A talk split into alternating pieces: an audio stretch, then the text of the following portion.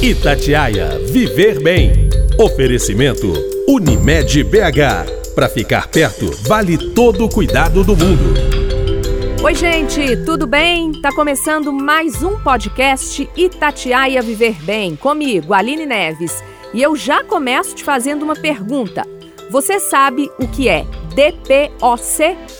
É a sigla para doença pulmonar obstrutiva crônica. A doença ainda é a terceira causa de morte globalmente e muito prevalente, sobretudo em países de baixa e média renda. A exposição ao tabaco, à poluição, gases e substâncias tóxicas são os principais fatores de risco para a DPOC. A prematuridade também aumenta a predisposição à doença em idades mais avançadas. Resumidamente, a gente pode falar que a DPOC é uma doença pulmonar que obstrui as vias aéreas, tornando a respiração difícil. Os principais sintomas são a falta de ar quando fazemos esforço, até mesmo em atividades corriqueiras, como trocar de roupa ou tomar banho. Pigarro, cansaço, tosse crônica, tosse com secreção e que piora pela manhã. Para a gente falar mais sobre este assunto, Hoje quem está aqui no Itatiaia Viver Bem é o doutor Silvio Musman, que é pneumologista e médico cooperado da Unimed BH. Doutor, o senhor já é de casa, né? Bem-vindo. Olá, Aline. Olá a todos os nossos ouvintes. É uma satisfação poder novamente estar participando pra, com, no seu programa e poder tirar todas as dúvidas, os esclarecimentos para melhorar né, o melhor entendimento dos da, da, população sobre os problemas de saúde respiratórios. Isso mesmo, doutor. Nós já falamos aqui no Viver Bem sobre sintomas de gripe que às vezes podem ser confundidos com sintomas da Covid. É, o senhor também já participou explicando tudo sobre o câncer de pulmão e hoje nós vamos falar sobre a DPOC. Que doença é essa, doutor Silvio? Então, é, na sua introdução você já falou muita coisa, né, Aline? A DPOC é uma sigla né, que a gente utiliza que significa isso, doença pulmonar obstrutiva crônica. É, é uma sigla que é utilizada de alguns anos para cá, porque antigamente a gente separava as, as duas principais doenças que compõem o DPOC, que são o enfisema pulmonar e a bronquite crônica. Como elas têm algumas características em comum e também têm a origem delas em comum, as suas causas em comum, Hoje ela é tratada nessa sigla de DPOC. E é uma doença que é provocada, na sua grande maioria das vezes, por influência de fatores externos.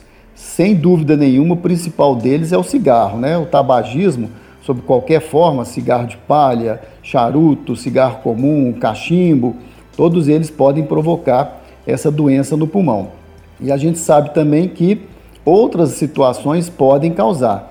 Então, no nosso meio aqui em Minas Gerais, por exemplo, uma das principais causas também de DPOC são as pessoas que têm uma exposição muito prolongada durante muitos anos a fogão de lenha, a carvoaria, ou seja, aquilo que a gente chama de combustão da biomassa, né?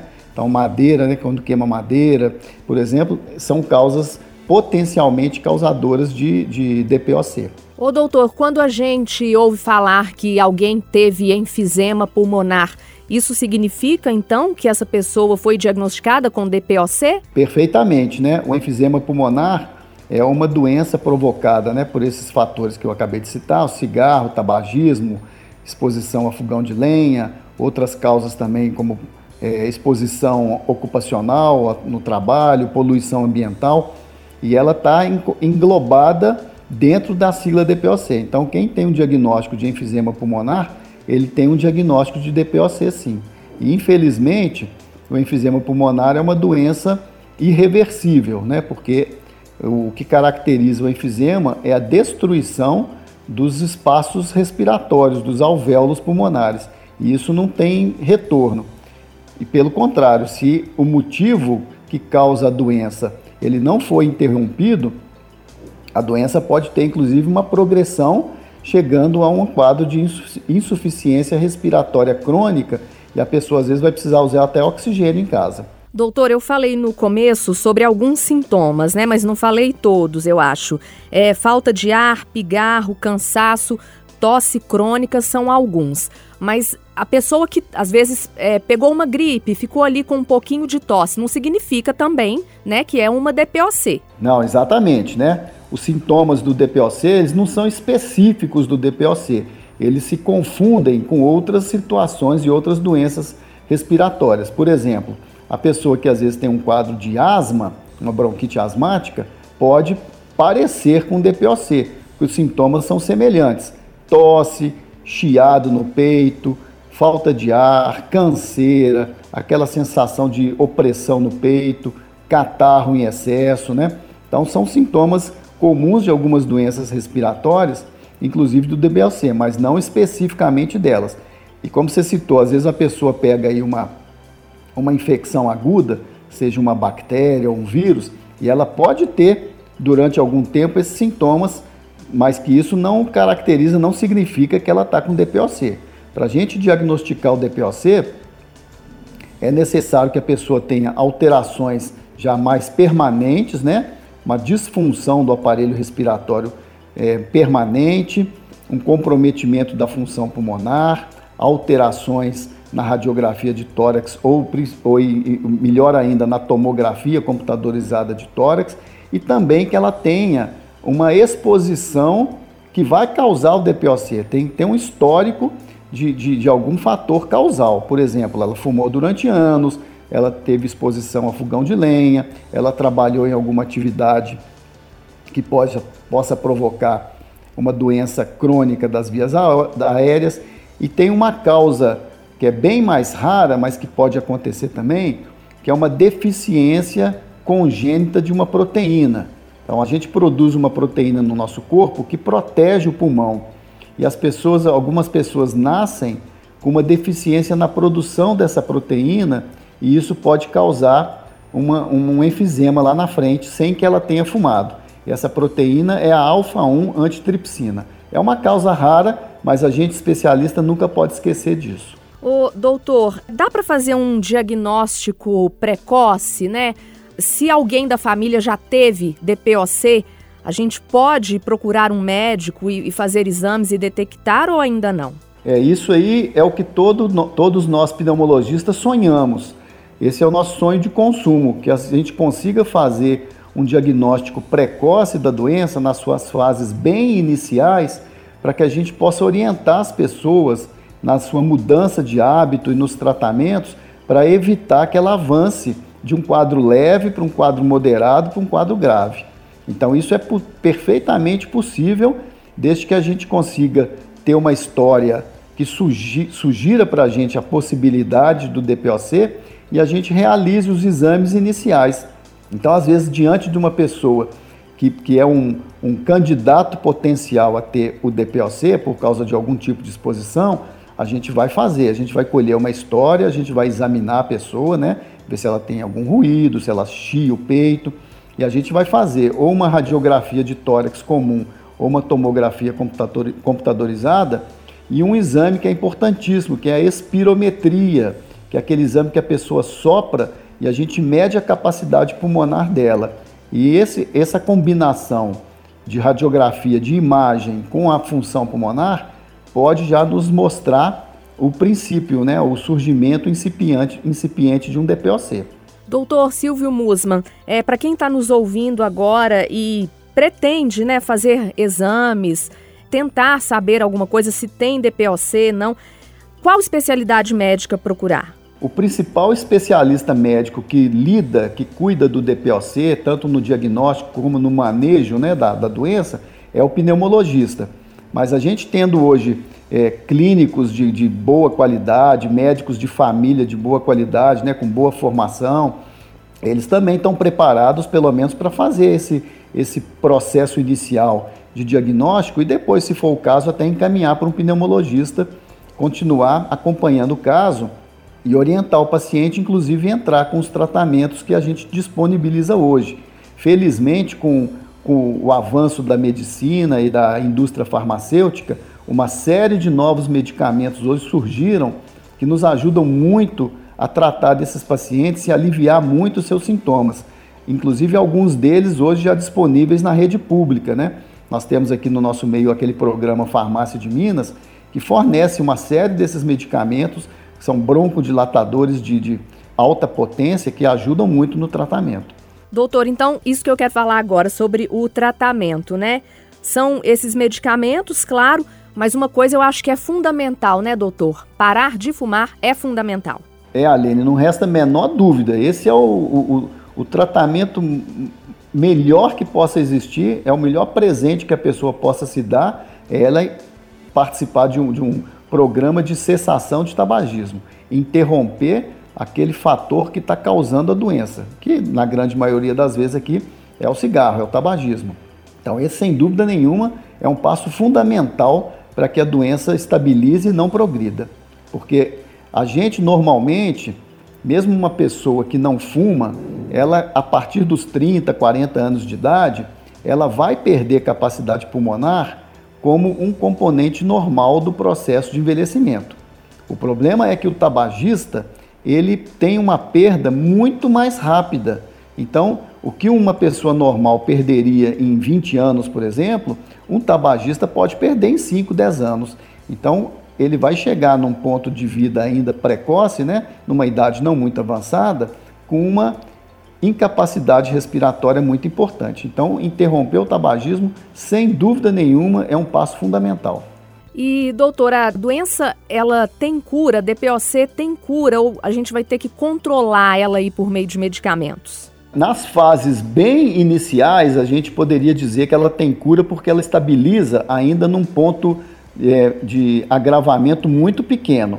Nas fases mais avançadas, ela não tem cura e a gente vai ter que controlar o, o, os sintomas do, da pessoa, né, da, do paciente, e também tentar agir para que ela não progrida mais, porque a progressão dela vai levar a quadros terminais de insuficiência respiratória, morte da pessoa e um, um, um, final de vida meio sofrido, né? Porque morrer sentindo falta de ar não é uma coisa muito agradável da gente assistir. E DPOC, doutor Silvio, atinge uma determinada faixa etária? Sim. Como, como a gente sabe hoje que os principais causadores da doença são as exposições externas, ao tabagismo, a fumaça do fogão de lenha, a poluição ambiental, algum produto no ambiente de trabalho, isso gasta alguns anos para desenvolver a doença.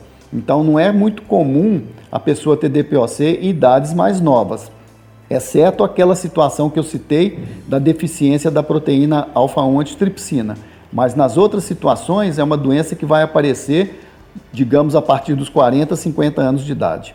E estando relacionada ao tabagismo, geralmente na mulher a partir de 20 anos de tabagismo, a gente já consegue documentar alguns casos de DPOC, e no homem, a partir dos 30 anos de tabagismo, a gente já consegue também perceber a doença, mas isso pode variar, tá? Pode aparecer antes ou pode aparecer depois. E pode não aparecer. Tem gente que fuma a vida inteira e não desenvolve DPOC. Então existe também um fator de predisposição individual, de predisposição genética. Ô doutor, puxando um ganchinho aí né? Como a gente está falando de DPOC, que tem a causa mais relacionada ao cigarro, existem hoje em dia vários tipos de cigarro, cigarro eletrônico, narguilé, né? Que é muito consumido agora pelos jovens, é, cigarro de palha. O cigarro, doutor, é um veneno, né? Quem quer parar de fumar, o que, que deve fazer? É, parar de fumar é, não é uma tarefa fácil, né? Mas não é impossível porque a dependência da nicotina ela tem um poder muito forte, tanto psicológico como farmacológico, né, no corpo da pessoa. Então tem que ter um processo, tem que ter uma orientação, tem que ter, em primeiro lugar, um desejo pessoal. Não basta a pessoa tá, saber que precisa parar de fumar, ela precisa estar tá convencida de que ela quer parar de fumar. Então, para ela poder mergulhar no processo de cessação de tabagismo. Precisa também de um importantíssimo apoio familiar, seja do cônjuge, da família, dos filhos, dos pais, né? Todo mundo ajudando aquela pessoa, porque muitas vezes a cobrança excessiva aumenta a ansiedade da pessoa, porque vai ter que ter também um controle daquelas situações que chamam o, o cigarro, então aquela cervejinha do final de semana, aquela reuniãozinha familiar, né? Tudo isso chama aquele cafezinho, chama o cigarro. Então a pessoa às vezes vai ter que passar por um tempo se privando dessas situações. Então precisa de um apoio fundamental, psicológico e familiar. E além disso, a gente tem hoje é, suporte medicamentoso para ajudar as pessoas nesse processo, porque a síndrome de abstinência que aparece quando você tira a nicotina do corpo, ela é muito forte, ela é real. Não é fraqueza de espírito, não. É sintoma mesmo que a pessoa tem. É, com essas ferramentas, em muitos casos, a gente realmente consegue um sucesso. O doutor Silvio, a gente ainda está vivendo né, aí uma pandemia né, nesses tempos de Covid-19. Quem tem DPOC é, deve tomar mais cuidado, pode tomar a vacina tranquilamente? Quem tem DPOC deve tomar cuidado sim e tem que tomar a, a vacina sim. Deve tomar a vacina para se proteger. Por quê? Porque o DPOC, como é, é uma doença que já enfraquece o pulmão, já tira do pulmão uma, uma capacidade de defesa, uma capacidade de reserva, se ela pegar um Covid e desenvolver um, uma doença pulmonar pelo Covid, a chance dela é, evoluir mal é maior do que o indivíduo sadio. Então, a chance dela precisar de ir para um oxigênio, a chance dela precisar ir para um CTI e necessitar de uma ventilação mecânica é maior do que uma pessoa que tem um pulmão que tinha um pulmão sadio, sem dúvida nenhuma. Nós recebemos aqui no podcast Itatiaia Viver Bem o doutor Silvio Musman, que é pneumologista, médico cooperado da Unimed BH. Nós falamos sobre a DPOC, doença pulmonar obstrutiva crônica. Doutor, mais uma vez, muito obrigada, viu, pela participação. Aline, eu que agradeço, é um, sempre um prazer estar à disposição de vocês, poder participar e contribuir aí com alguns conhecimentos que a gente adquiriu ao longo do tempo e melhorar né, o nível de conhecimento das pessoas, porque viver bem com saúde é fundamental. Isso mesmo, e na semana que vem eu volto com mais um tema importante sobre a nossa saúde. Um abraço e até lá. Itatiaia Viver Bem. Oferecimento Unimed BH. Para ficar perto, vale todo o cuidado do mundo.